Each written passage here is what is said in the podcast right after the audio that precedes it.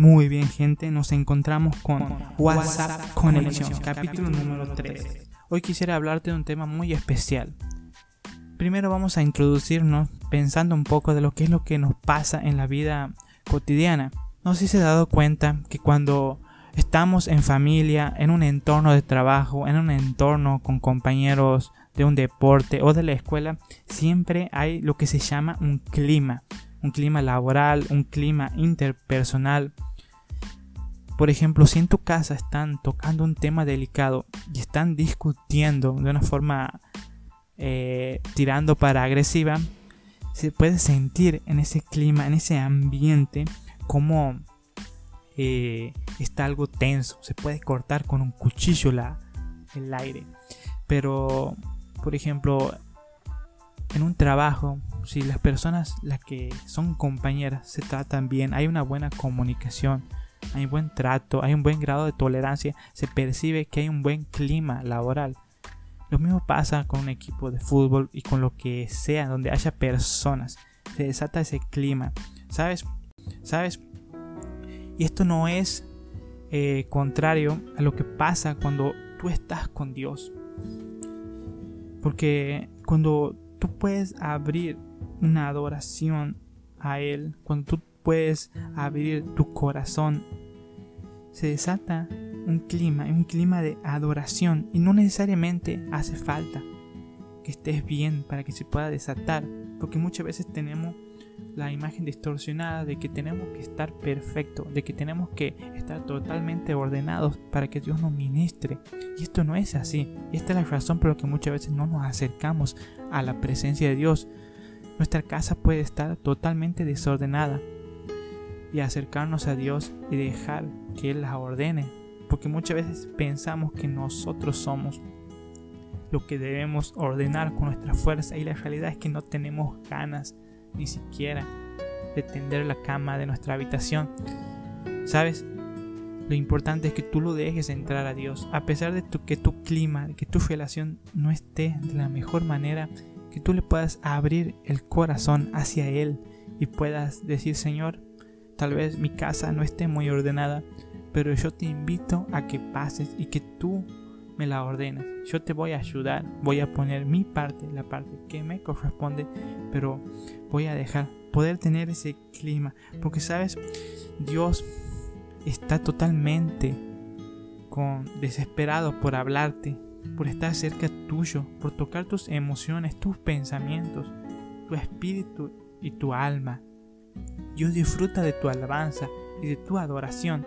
En el libro de Sofonías lo podemos encontrar que Él disfruta de nuestros cánticos, de nuestras alabanzas. Dios disfruta de que nosotros estemos bien con Él. Por algo la palabra de Dios dice que su espíritu se puede contristar o apagar. Esto es también estritecer, es angustiarse. Esto generalmente pasa cuando hay algo adentro que no está ordenado.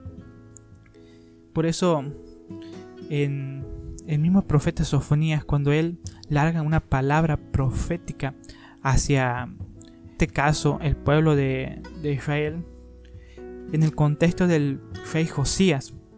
El rey Josías era un rey muy joven, que tenía apenas 8 años, pero cuando él entra al reinado, decide abrir lo que se puede ver en la historia como un proceso de restauración, es decir, un proceso de ordenar lo que estaba pasando entre el pueblo y lo que pasaba con Dios, entre el pueblo y, el, Dios.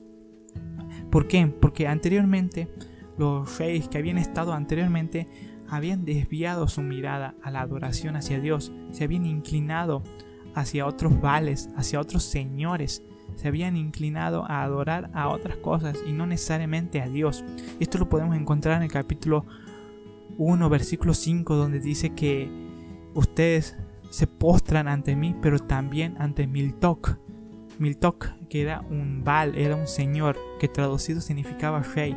Dios le decía a través del profeta Sofonías que ustedes me adoran a mí, pero también están adorando a otros reyes, a otros señores.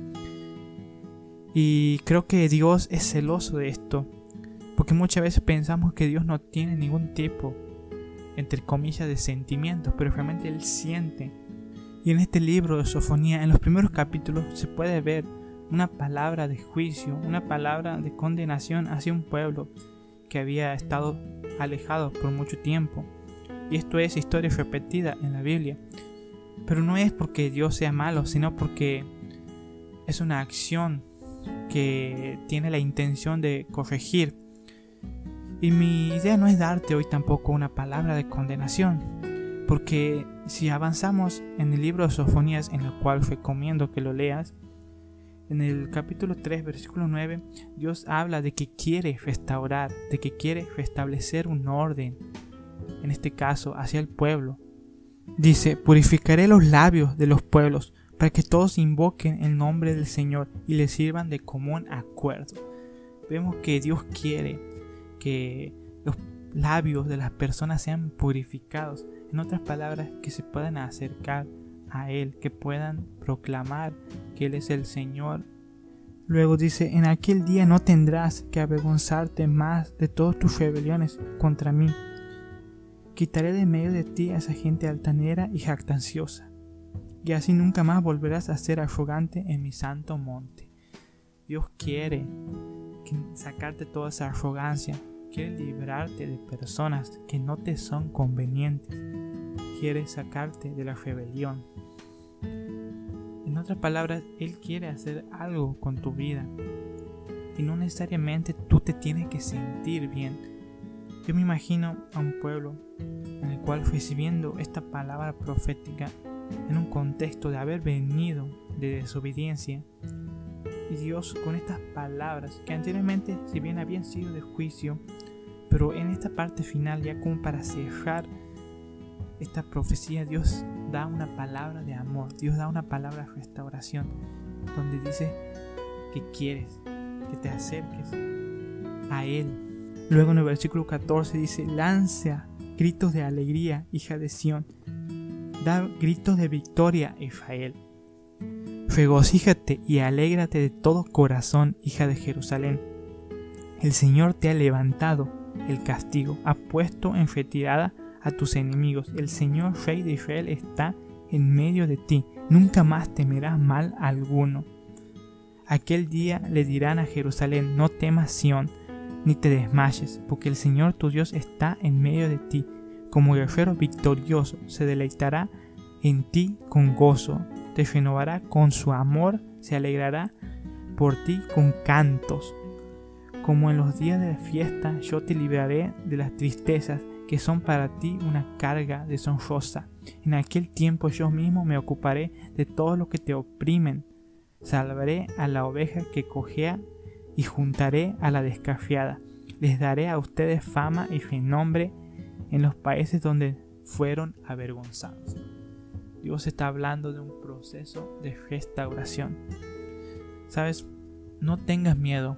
En esos tiempos vas a escuchar muchas palabras de juicio, muchas palabras de que es el fin del mundo, que vienen cosas peores, y en cierta medida tal vez tienen razón, pero hay un Dios que es un Dios sobre todo de amor.